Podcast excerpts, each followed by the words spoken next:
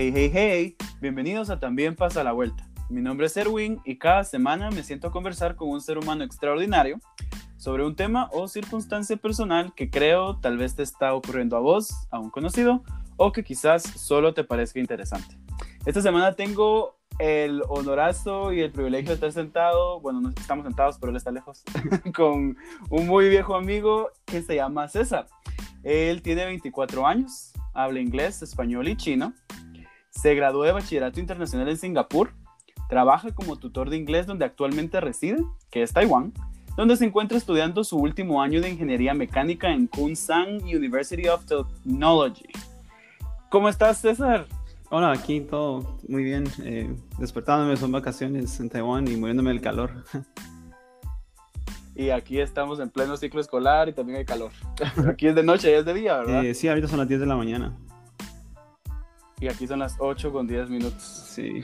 Pues César, de verdad que bueno escucharte otra vez. Teníamos ratos de no platicar y qué rico que vamos a conversar hoy sobre algo que yo sé que para vos es súper importante y que para mí es extraordinario, ¿verdad? Sí, yo también estoy feliz de hablarte porque ya son casi, creo que casi 6, 7 años sin, sin haber hablado mayor cosa. Sí, seis años y solo como medio comentarios en redes sociales, pero así bien superficiales. Sí, casi nada. Casi nada. Pues entonces el día de hoy, para toda la audiencia, César tiene una carrera extraordinaria que ya van a escuchar el episodio. Espero les guste. Yo estoy súper emocionado por hablar de muchas cosas que él tiene para compartir el día de hoy. Y quiero empezar el episodio de hoy con una pregunta que es, ahí es donde yo me quedé con César, porque él y yo estudiamos el bachillerato juntos, el high school, y creo que ahí cabal nos separamos y pues ahorita vamos a ponernos al día de nuevo, pero empecemos con el bachillerato internacional. ¿Cómo supiste de la oportunidad? Yo me acuerdo, pero quiero que vos les contes a todos. bueno, eh, bueno, el bachillerato internacional creo que primero solo cabe, cabe decir qué es. El bachillerato internacional es como un programa valga la redundancia, internacional de bachillerato, de high school, eh, avalado internacionalmente. Y básicamente eh, la, oportunidad se me presentó cuando estaba en cuarto bachillerato. Yo era compañero de Erwin hace ya creo que ocho años y lo supe a través de, panfletos que ponían en el colegio que decía aplica a, a UWC, eh, que es el colegio aplicado una beca y así fue como, como supe de la oportunidad poco a poco fui llamando, fui preguntando y así me fui metiendo y cómo me enteré de la oportunidad del bachillerato internacional. Y yo me acuerdo que varias personas aplicaron de nuestro grado y todos estábamos como, César se la va a ganar, fijo, César se la va a ganar porque para que todos sepan, César es increíblemente inteligente, ¿verdad? ¿Y cuál fue el proceso que tuviste que seguir para ganar la beca? Porque, va, tienes los panfletos, llamas para preguntar, pero ¿qué exámenes vinieron? ¿Entrevistas? Eh, sí, de hecho fue un, proceso algo extenso. Si no estoy mal, el proceso comenzó, bueno, mi proceso comenzó más o menos en enero. Y lo primero que te piden es eh, tu récord de primero, segundo y tercero básico y envías eso. Luego también te piden que vayas a tomar una prueba de aptitud. Eh, la prueba de, de, aptitud la tomé en, en, la Universidad del Valle, de hecho. Eh, básicamente uno llega, se toma el examen eh, y luego ese es el primer filtro, creo yo, eh, en el que yo, la forma en la que yo apliqué. Tomé ese examen y como a las dos semanas me mandaron unas preguntas, donde escribí unas preguntas de ensayo por correo.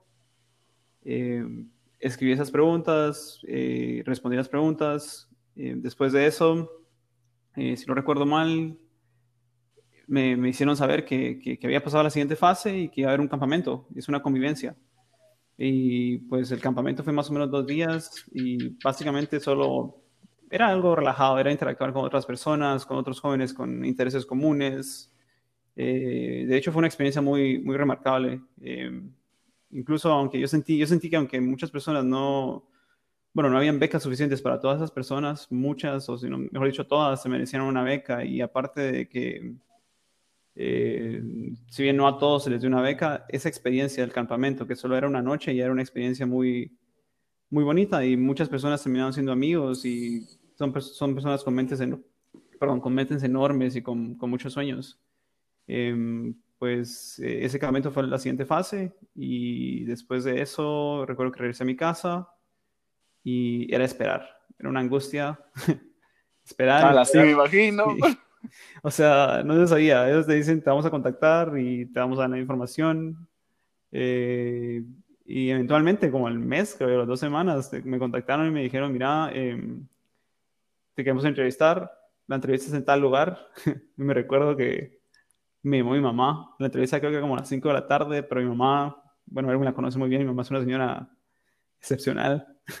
me dice... Es la mejor, es la mejor. me dijo, tenemos que dar puntual, pero para mi mamá puntual era estar ya buscando la dirección a eso de las 3 de la tarde.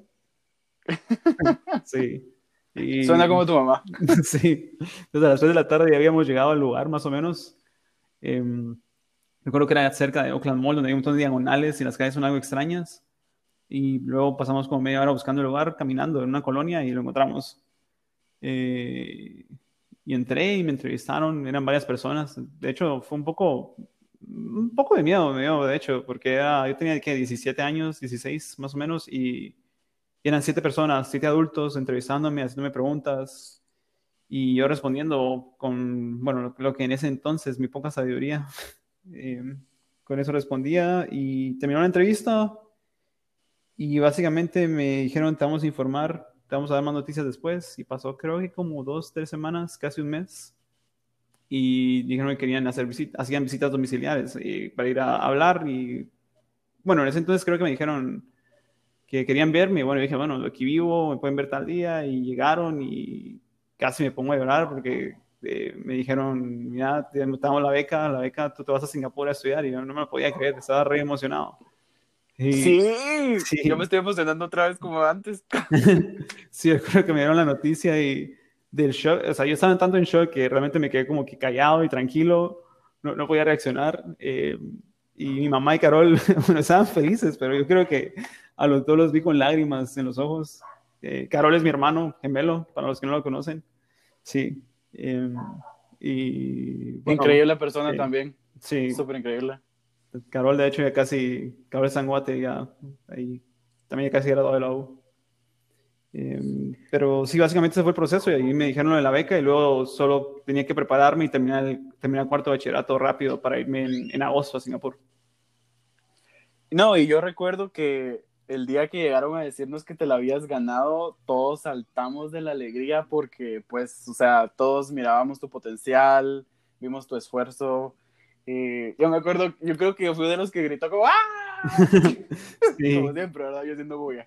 ¿Y cómo, cómo, te preparaste para partir, César? O sea, ¿cómo fue el proceso de migración, o maletas y pues todas esas cosas? Pues honestamente era mi primera vez saliendo del país. Yo no tenía ni la más mínima idea de, qué era lo que implicaba mudarse de país. Em, ¿Qué fue lo con qué me preparé? Básicamente el colegio se puso en contacto conmigo y me dijo necesitas esto, esto y esto Recuerdo que me pedían un traje formal, me pedían, digamos, botas para, para field trips, eh, tenis, o sea, básicamente me decían que era lo que podía necesitar yo como estudiante. Y para el viaje me dijeron que era preferible que yo tuviera visa para viajar por Estados Unidos, era más, más fácil, entonces tuve que aplicar una visa, eh, tuve que tomar mis notas, tuve que traducirlas por un traductor.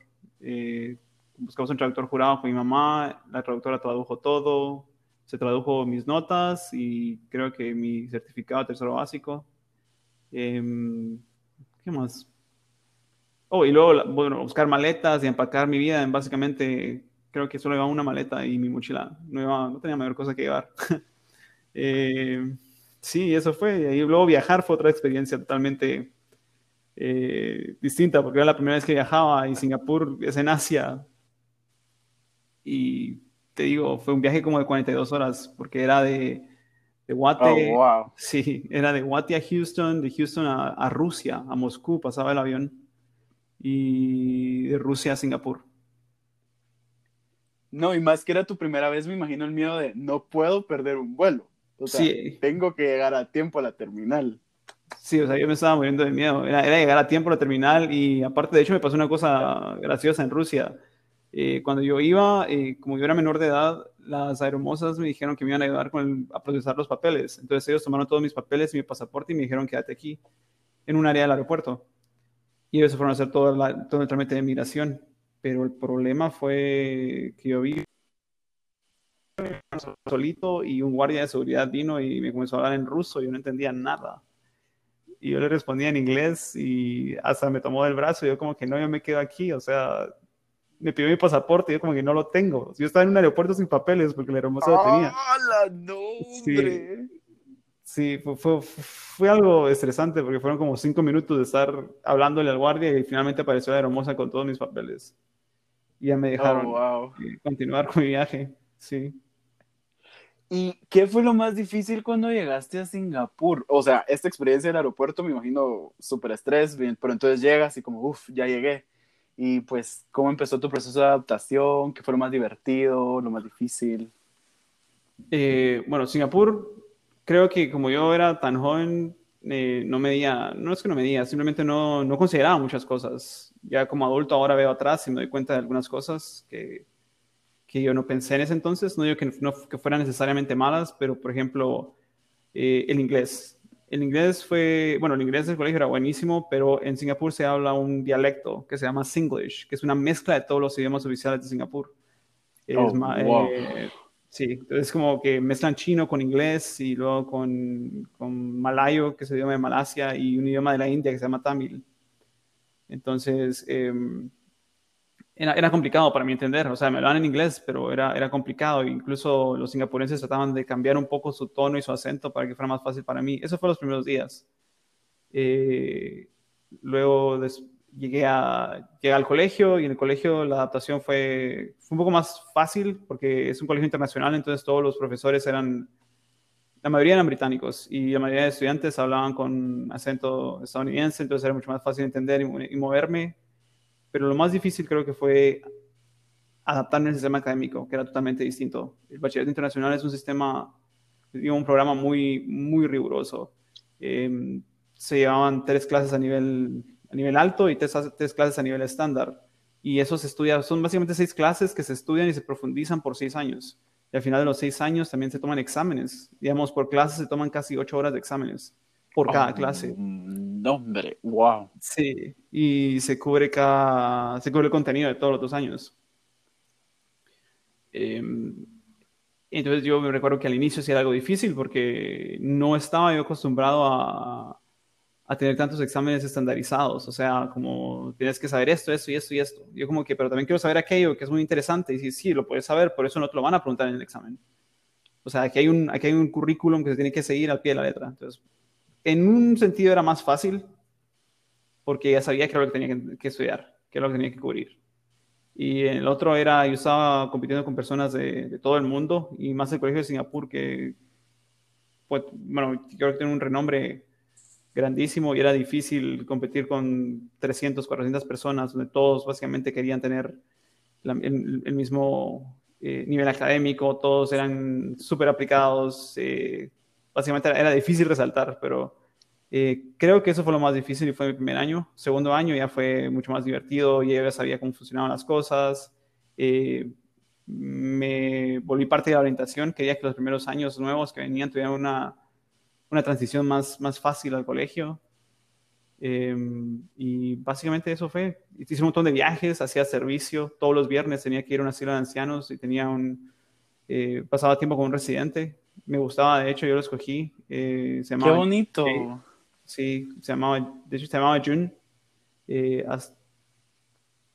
creo que hasta hace dos años todavía eh, busqué los paraderos de él porque fui a Singapur de, vuelta y él aún está ahí. Es, siempre está feliz, era lo máximo, me gustaba. Era como que viernes en la tarde me encontraba ir ahí y pasar tiempo con él, eran como dos horas. Después de eso, eh, también hacíamos actividades en el colegio y también hacíamos viajes de servicio. Fuimos a Timor del Este a una conferencia para resolver conflictos en el país. Eh, Timor del Este es un país que recientemente se volvió independiente hace como 18 años. Uh, está súper joven. sí, y ¿qué otras cosas hacíamos? Ah, también tuve la oportunidad de viajar a Holanda por parte del colegio a una conferencia entonces era toda esta presión académica, pero a la vez también estaba el balance de conocer cosas nuevas, de conocer nueva gente y de, y de salir de mi zona de confort, de, básicamente presionarme a, hacer cosas nuevas que uno había hecho y decir, bueno, vamos a probar y quién sabe, también me termine gustando. Pero sí, fue, una experiencia muy, muy enriquecedora. No, me imagino, y no, la verdad, ah, acordándome del colegio y de, pues, como habíamos comentado al principio, de cómo te mirábamos todos esforzarte y siempre dar lo mejor de vos, me imagino que hiciste lo mismo y todas las recompensas, ¿verdad?, que estabas obteniendo. Creo que es importante que hablemos de esto también, no solo de lo riguroso, porque si hay alguien escuchando que va a aplicar una beca, no importa si es a esto o a otra cosa, pues que sepa que siempre están las dos cosas, ¿verdad? Está la parte exigente y la parte enriquecedora, como tú estás diciendo. No, no, sí, la parte académica es, claro, siempre está ahí, pero siempre hay algo bueno también. O sea, lo académico es bueno, pero también es importante trabajar en uno mismo como persona, en trabajar en tu salud mental, en cuidarte, en tu salud física. Creo que eso también es muy importante. Buenísimo. Y una vez graduado, ¿cómo te sentiste en cuanto a haber logrado esa meta? Porque, o sea, llegaste con la idea de terminar y terminar bien y yo sé que lo hiciste. ¿Cómo te sentiste y ¿Cómo empezó a venir a tu corazón todo esto de, bueno, ahora que sigue la U, verdad? Em, mira, yo me sentí súper orgulloso al, al ver mi, mi, título y mis notas, em, porque, bueno, para no decir números, básicamente yo comencé un poquito abajo del promedio del colegio y terminé siendo, creo que una de las notas más altas del colegio. Bien. Y el, el segundo año también eh, apliqué a universidades. De hecho, me recuerdo que apliqué a 10 universidades. Fueron 10 universidades. Generalmente te dicen, mira, escoge tres universidades que generalmente es muy probable que te acepten con esas notas. Luego otras tres que estén como que en el nivel al que vos querés ir, el nivel al que tus notas realmente se, se, adaptan. Y luego tres universidades donde es probable que te acepten, pero también es muy probable que no. Eh, más o menos esa es la forma que se aplica y aparte de llevar el bachillerato internacional también tenías que tomar el TOEFL, que es el examen de, de, proficiencia de inglés, también tuve que tomar el SAT y el ACT, que son exámenes de entradas a universidades en Estados Unidos y también creo que algunas universidades en Guate y en Europa, bueno, en todo el mundo y algunas en Guate lo, lo aceptan. Em, bueno, tuve que tomar todos esos exámenes y luego aplicar a estas 10 universidades y cada universidad a veces me pedía hasta 2, 3, 4 ensayos, escribía ensayos sobre quién era yo, de dónde venía, qué me motivaba. Ellos tenían varias preguntas. Y luego tenía que mandar todos esos datos a las universidades y esperar y, cruzar los dedos a que me dieran becas. Y em, te lo juro, te se sintió también que espera y las, otras las otras ocho me ofrecieron eh, becas completas. Oh, wow. Sí. Entonces yo me quedé, no sé, se sentía bien que, que, todo el esfuerzo, todo el sacrificio. Em, y bien merecido. Vale la pena, sí. Y bueno, fui a, decidí, decidí una universidad, McAllister College, que está en Minnesota, decidí ir ahí. Y comencé mis estudios ahí, básicamente. Sí. Y me comentabas que cuando, primero, obviamente felicidades por ese gran logro, o sea, yo estoy orgulloso de vos como tu amigo, pues. Gracias. eh, fuiste primero a Estados Unidos, como estás mencionando, y me habías mencionado que por una licenciatura en astrofísica y geología. ¿Por qué decidiste esto y cómo fue la experiencia estando ahí? Eh, pues mira, a mí, bueno, desde el colegio creo que se pueden recordar que, que yo, yo amo las ciencias, amo los números. Creo que es porque, no sé, es, una, es, es algo tan exacto, algo tan preciso, algo tan, tangible también, que, básicamente todas esas reglas rigen, rigen nuestro diario vivir, o sea, todo eso, toda esa química eh, es básicamente lo que nos conforma como, lo que nos compone como humanos. Claro. Entonces, es, es vivir básicamente eh, la ciencia. Em, pues comencé, sí, comencé en McAllister después de, oh, sí, se me había olvidado contarte, disculpa.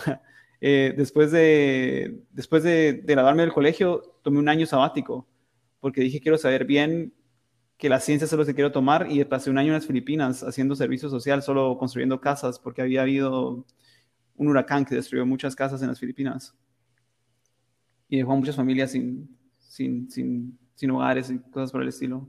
Sí, oh, wow, qué bueno que lo mencionas. Sí, sí, es como el side note, se me había, se me había pasado. Perdón. Está bien. Eh, pues sí, es eso por un año y luego regresé a Guate unos meses y luego ya fui a Estados Unidos y sí, decía astrofísica y geología. Y comencé a darle, primer año, eh, transferí créditos del bachillerato internacional, eh, me fue muy bien, me pusieron en, el Teams List, que es como que el cuadro de honor se podría decir en Estados Unidos.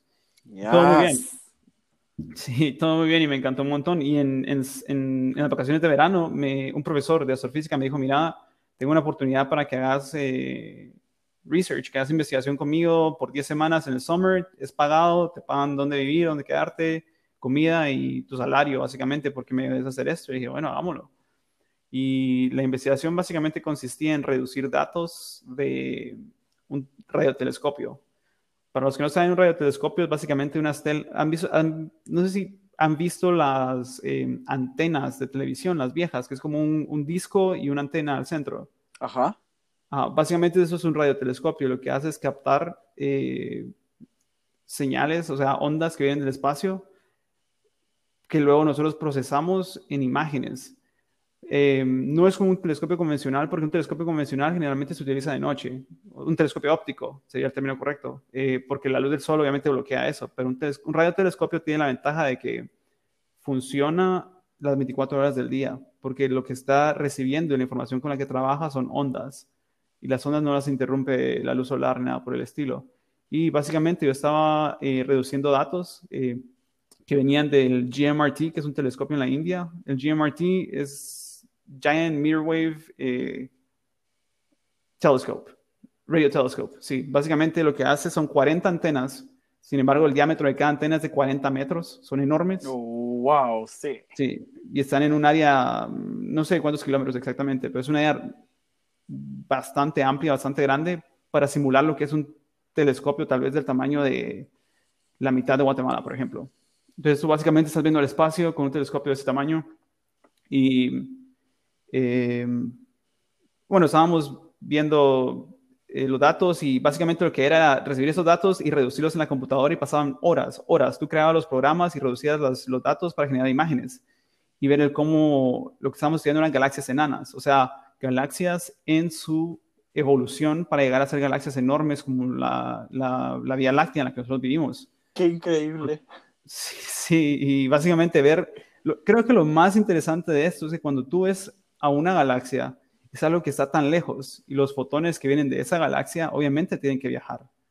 Y el fotón, se puede decir, salió hace billones de años. O sea que tú estás viendo al pasado, estás viendo a esa partícula que salió hace billones de años y finalmente llegó a su destino, que es nuestro telescopio. Entonces estamos estudiando cómo las galaxias se veían hace millones de años para ver cómo evolucionaron para ver cómo se formaban los elementos, para eventualmente llegar a formar planetas y formarse galaxias enormes como la Vía Láctea. Eh, y realmente es algo muy interesante, a veces te hace sentir hasta insignificante porque... No, por eh, supuesto, porque es gigante el universo de afuera.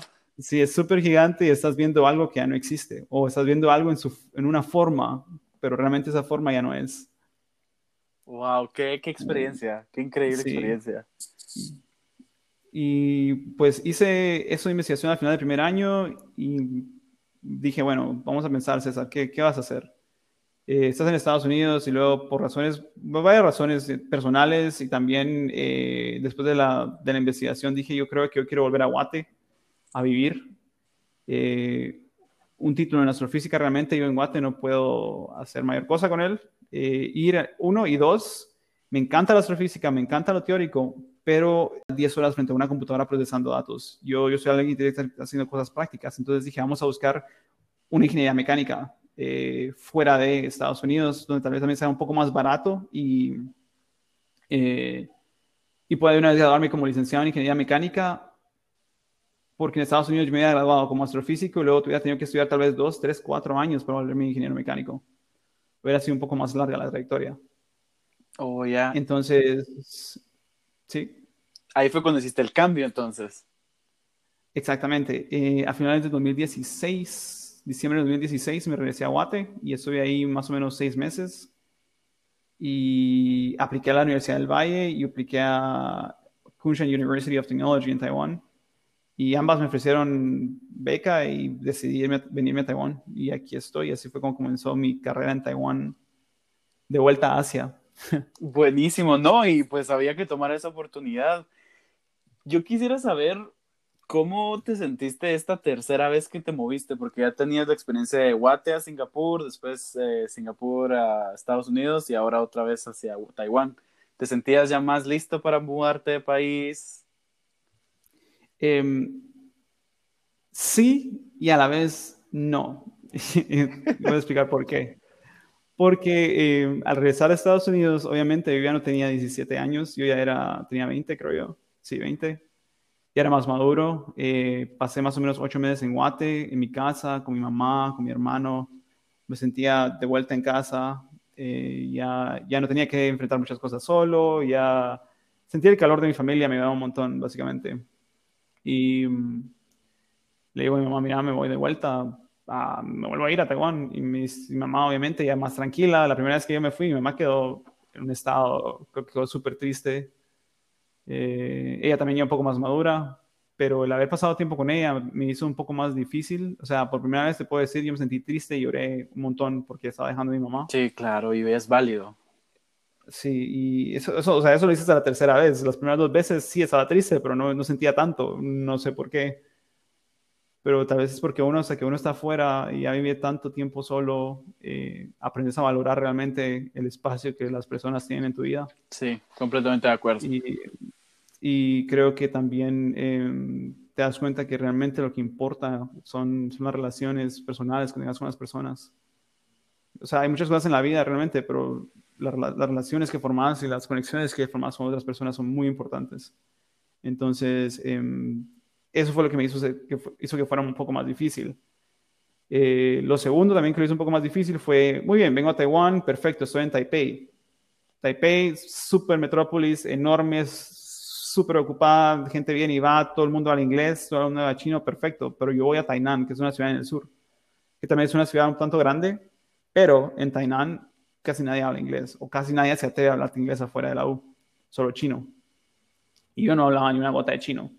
Entonces, se puede decir que el primer año fue difícil en cuanto a salir, porque, o sea, yo medio masticaba el chino, tenía que, eh, no sabía ni cómo pedir un vaso de agua, no sabía ni cómo eh, pedir comida, pues, o a veces llegaba y te van el menú en chino, y aquí en los menús, te digo, hay como 100 opciones en un menú, todos tienen caracteres chinos y a veces no entendés qué es lo que estás leyendo. O, sea, parece repetitivo, te, sí, te, Sí. Eh, entonces, eso fue lo más difícil. Fue más fácil porque yo ya tenía experiencia, ya sabía qué esperar de un choque cultural, pero de los tres, te puedo decir que el más difícil fue eh, de aquí de Taiwán, porque al no manejar el idioma, por ejemplo, en Singapur y en Estados Unidos habla inglés, perfecto, no hay problema. Aquí en Taiwán hablo inglés y los profesores y todas las clases son en inglés, eso ayuda un poco, pero ya estando afuera, al no manejar el idioma, realmente te sentís un poco aislado del exterior. ¿Y te tocó Sin entonces embargo, aprender? Sí, me tocó aprender. Eh, entonces, básicamente mi carrera pide que eh, tomes las clases de ingeniería mecánica y que tomes clases de chino. Y he llevado chino desde hace tres años aquí en la U, son tres horas más o menos a la semana. Y obviamente, bueno, realmente son más porque estás afuera y a veces no entiendes una palabra o quieres saber cómo decir una cosa, vas, a tu celular, diccionario y aprendes una palabra nueva y le tienes que decir a la persona, eh, quiero tal cosa o quiero esto. Y de hecho, como, como chino es un programa, un, perdón, un lenguaje con, con, tonos, digamos, la misma sílaba, ma, por ejemplo, eh, se pronuncia de formas distintas y tiene diferentes significados. Entonces tienes que aprender a pronunciar muy bien la, la palabra o cada, cada sílaba, se podría decir si no puede que le estés diciendo algo completamente distinto. Oh, wow. Eh, Porque entonces, encima de tus estudios personales, también tenías que aprender el lenguaje, no solo por tu carrera, sino para poder sobrevivir allá, ¿verdad? Ah, sí, básicamente, para poder, para poder comprar comida, para poder hacer amigos. Ir al baño. Sí, básicamente es que saber dónde está el baño. No, podía, no sabía ni cómo preguntar dónde está el baño. Y yo, ¿qué, no, ¿qué hago? era, era estresante, pero a la larga el, idioma me gusta, es un idioma muy interesante.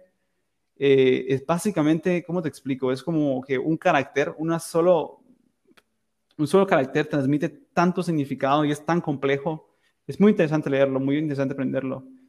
Eh, y gramáticamente es mucho más sencillo que el español. O sea, el español es muy, el español tiene pretérito, presente, futuro, es muy complicado. Sí, chino realmente no existe ni conjugaciones ni nada de eso. Si tú quieres decir que existe algo ayer en pasado, solo dices ayer corro, hoy corro, mañana corro. No conjugues el verbo. Eh, oh, entonces, en ese sentido es más fácil. Sí. Y, el chino también abre muchas puertas. Eh, ya estando aquí bastantes, bastante tiempo, digamos, he tenido bueno, se me hizo la oferta hace, hace, no, hace un año, no, en enero de este año. En febrero fui a Houston a la NASA como traductor para un campamento de chino, inglés y español. Sí, cuando me, cuando me, contaste yo lo podía creer porque sos vos y te, y te creo capaz, pero qué increíble, la NASA. Sí, súper cool, pero sí, básicamente te quedas un poco más de eso más adelante, pero sí, básicamente el chino abre puertas. O sea, hablar tres idiomas abre puertas. Sí, no, y es algo que es ley ahora en el mundo en el que vivimos, más ahorita con todo esto que el mundo está conectado por todos los medios posibles. Y te quería preguntar, César, durante todo este proceso de cambios y mudanzas y estudiar, ¿te da tiempo para trabajar o necesitas trabajar? Soy becado en, en, aquí en Taiwán. Sin embargo, eh, yo soy una persona activa, ansiosa, se podría decir, y cuando yo no estoy haciendo algo realmente para mi salud mental es, no sé, puede ser contraproducente el que yo no esté ocupado. Entonces, eh, si trabajo, yo lo que hago básicamente es planear mis días. De hecho, mucha gente me dice, no sé cómo aguantas. yo como que yo tampoco. Porque sí, por ejemplo, eh, un tiempo que ve nueve clases en un semestre entonces, básicamente yo lo que hacía era, déjame ver, iba a clases de 9 de la mañana a 5 de la tarde el lunes y luego trabajaba de 6 y media a 9 y media de la noche por lo menos tres o cuatro veces por semana. Oh, o sea, el lunes, sí, mi día comenzaba a las 9 y terminaba a las 9.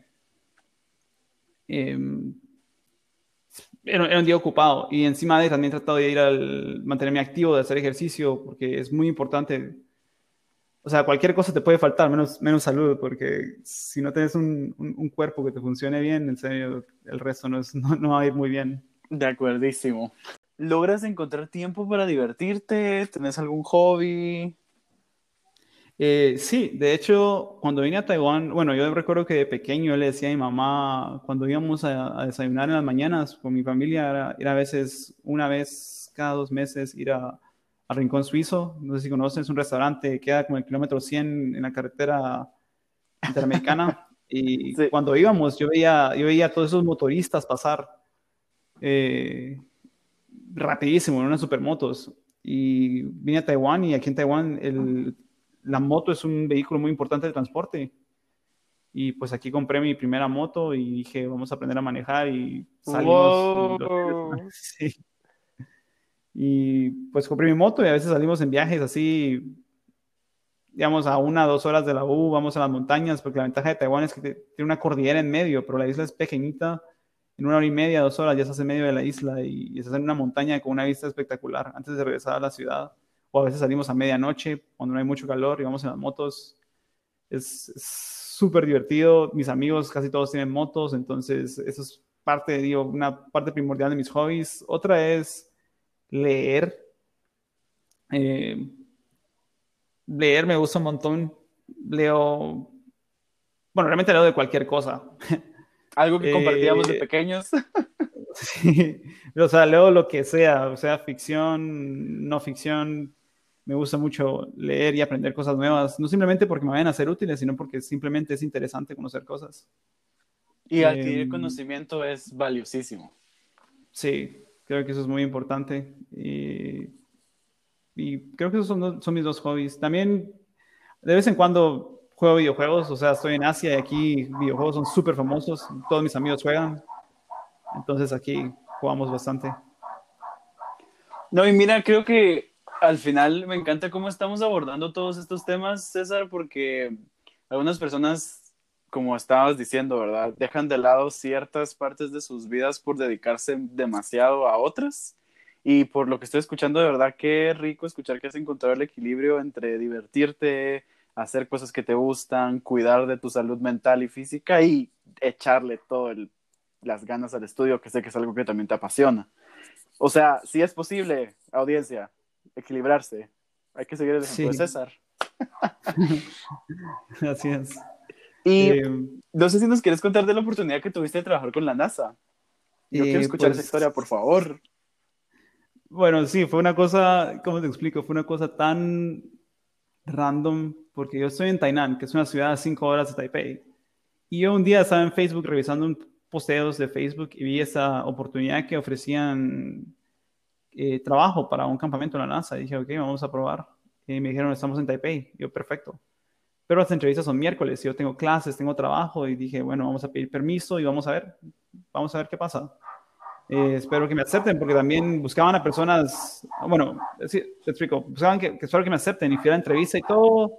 Eh, me recuerdo salí de aquí de Tainan a las 9 de la mañana, llegué allá tipo 2 de la tarde, la entrevista era a las 4, luego salí de Taipei a las 7 y regresé aquí medianoche. Em, terminé eso y bueno, dije, espero que me llamen de vuelta porque tenían que llamarme para confirmar. Y como a las dos semanas me volvieron a llamar y me dijeron, mira, si te queremos entrevistar de nuevo y vamos a conocer a los demás. Y volví a ir a Taipei. De nuevo tuve que pedir permiso de clases y trabajo. Y fui.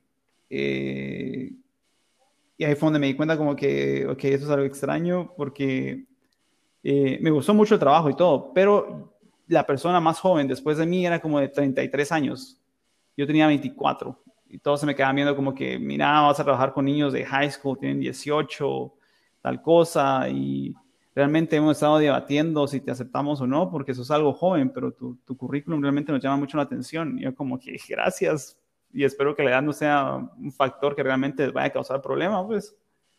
Y pues a la larga me dieron la, me dieron la oportunidad de ir con ellos, me dijeron que no podían, no es, que no querían darme, no podían darme salario, por mi edad o algo así, no sé realmente, pero que podían pagarme todo y yo no tenía que gastar nada y que yo simplemente prestaba mis servicios. Yo dije, bueno, vámonos a la NASA, nunca he ido. Entonces, en enero nos fuimos de Taipei, y, sí, salimos de Taipei en enero 29 y estuvimos en Houston una semana completa y básicamente lo que hacíamos era tener talleres con los niños. La mayoría de niños venían de Chile y de, y Taiwán. Teníamos talleres con los niños. En, y los llevamos a comer, los llevamos a que, llevamos a que en un partido de la NBA, luego los llevamos a, museos de la NASA, a museos de aviación, a museos de sí.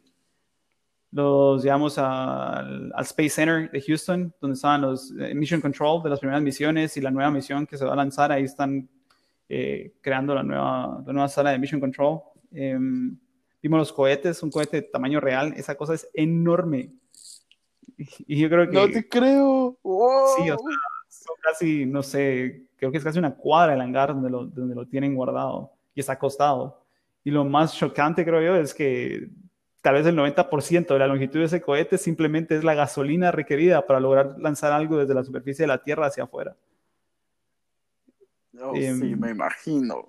Y de verdad, César, qué increíble experiencia la que has vivido hasta ahorita. Como dijimos al principio del episodio, no habíamos tenido la oportunidad de hablar de todo esto y me alegro mucho que me hayas dado el espacio para poder hablarlo y grabarlo para que otros también tengan la oportunidad de escuchar porque te apuesto que hay más de algún perdido o perdida por ahí que se va a motivar a, hacer cosas extraordinarias gracias a lo que nos estás contando el día de hoy. Yo estoy motivado. y no sé si te gustaría compartir con la audiencia algo en cuanto a seguir tus sueños académicos. Vamos a pensar.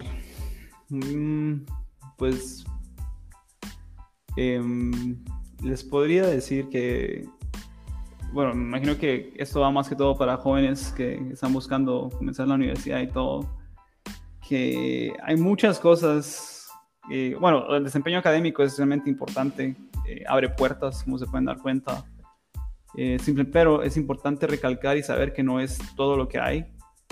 Eh, hay muchas cosas más. Eh, experiencia, si, digamos, si tú tienes experiencia en otros campos también es muy bueno. Si puedes hacer cosas, es muy bueno. Poner tus conocimientos en práctica es muy bueno. Yo creo que lo más importante eh, para superarse a uno mismo es no tratar de ser mejor que otros, sino que tratar de ser mejor que... Trata, como me decía mi mamá, mi mamá me decía, hoy trata de ser mejor que lo que trataste hacer, que lo que fuiste ayer, básicamente. Eh, un día no son 24 horas, un día básicamente es otra oportunidad para mejorar eh, la persona que fuiste el día anterior. Eh, si algo no te gusta de ti mismo, trata de cambiarlo. Pero creo que sí, lo académico es importante, lo académico va a abrir muchas puertas y disciplina, disciplina lleva a tener buenas notas, disciplina lleva a tener a, que las personas te vean y, y, te van a tener buenas notas para que puedas aplicar a becas. Pero también es muy importante ser una buena persona. Es muy importante eh, cuidarte a ti mismo, especialmente cuando tú ya logras salir de Guate, digamos, digo, logras aplicar a becas, logras salir de Guate, muchas personas van a estar viéndote, van a estar observándote y lo que no hace falta es muchas personas te van a estar juzgando. No importa la decisión que se tome en la vida, o sea, o sea, la decisión últimamente es mía, pero van a haber personas que van a juzgar y van a creer que es buena, otras que van a creer que es mala. Pero lo más importante es que no se, las, creo que lo más importante es que no se fallen a sí mismos. Porque si, si no nos fallamos a nosotros mismos, no le vamos a fallar a nadie más. Si realmente seguimos lo que queremos, si realmente tenemos un sueño y queremos perseguirlo, que lo hagan, que todo se puede. O sea, yo a los 16 no me imaginaba de la cantidad de cosas que iba a hacer, de la cantidad de países que iba a conocer a mis 24 años. Y creo que lo más importante es, aparte de enfocarse en lo académico, es también hacer, ser, ser útil, ser de servicio para los demás, ayudar a cualquier persona que se ponga enfrente de nosotros y ayudarlos a subir, o sea, ayudar, tenderles la mano para ayudarlos a subir, para que estén en tu nivel, o si no, para que lleguen más alto, porque es la única forma en la que se puede progresar ya como sociedad. Creo que nos hemos dado cuenta de todos los errores que hemos cometido como sociedad eh, con esta pandemia, con todos los conflictos que hay ahorita en el mundo. Y ese es mi consejo. Y aparte de, sí, lo académico es importante, pero también enfóquense en su salud física y en su salud mental. Eh, creo que también hay un gran estigma en cuanto a eso. Y la salud mental es oh, tan importante. Me atrevería a decir que tu salud mental es tan o más importante que tu salud física. Porque un estado de ánimo, eh, la condición con la que estés, el, el, tu enfoque hacia la vida es muy importante y puede cambiar tu actitud hacia las personas, tu actitud hacia las cosas o simplemente cómo las demás personas lleguen a, relacionarse contigo. Entonces creo que, para cerrar me gustaría decir, si tienen una meta, síganla. Eh, no se preocupen por el qué dirán. Yo a los 22 años me cambié de carrera y me decían, estás perdiendo tiempo. Yo creo que el tiempo nunca se pierde, son experiencias, son lecciones en la vida. Em, sigan sus sueños y no se defrauden a sí mismos, a sí mismos. O sea, si no se defraudan a sí mismos, no van a defraudar a nadie más. Y el mundo está a sus pies, básicamente. Ahí están las oportunidades. Wow, wow. Qué rico escucharte hablar así. De verdad que, que me alegro de escuchar todo lo que has crecido, todo lo que has progresado en todos los aspectos. en todos. Y si acaso seguir creciendo y vas a tener mucho más éxito y mucha mara de decir, sí, o sea, has puesto el nombre de Walt en alto muchas veces y sé que lo, vas a seguir haciendo, pero creo que te has hecho orgulloso a vos mismo, te has aprendido a amar a vos mismo y a tener éxito y creo que esa es como la recompensa más grande. Bien, gracias. Y, no, y de verdad, César, gracias por este tiempo. Dime, dime, ¿qué ibas a decir? No, no, gracias, quiero darte las gracias a, a ti por tu tiempo y por considerarme para esto porque es la primera vez que hago, que hago algo como esto. Y también no sé si mi mamá va a escuchar eso, pero quiero darle gracias a mi mamá porque ella básicamente me impulsó a hacer todo esto. Sí. Así que gracias a ti. Me voy a asegurar de que lo escuche. No te preocupes, yo le escribo. Ella fue mi maestra, pero si ustedes escuchando mi Fabiola, yo también la quiero un montón. Miren qué super hijo tiene. Y también a todos, gracias por escuchar otro episodio de También pasa la vuelta. Si le dan clic a la opción detalles del episodio, van a encontrar eh, los links de las redes sociales de César para que puedan contactarlo, preguntarle sobre sus aventuras, sobre estudiar en el extranjero y sobre todo lo que hablamos del día de hoy. Mis redes sociales también están en la descripción del podcast para que nos encontremos en línea y podamos continuar con la conversación. César, muchísimas gracias. Sí, sí, en chino. Sí, sí. Sí, sí. Buenísimo, gracias.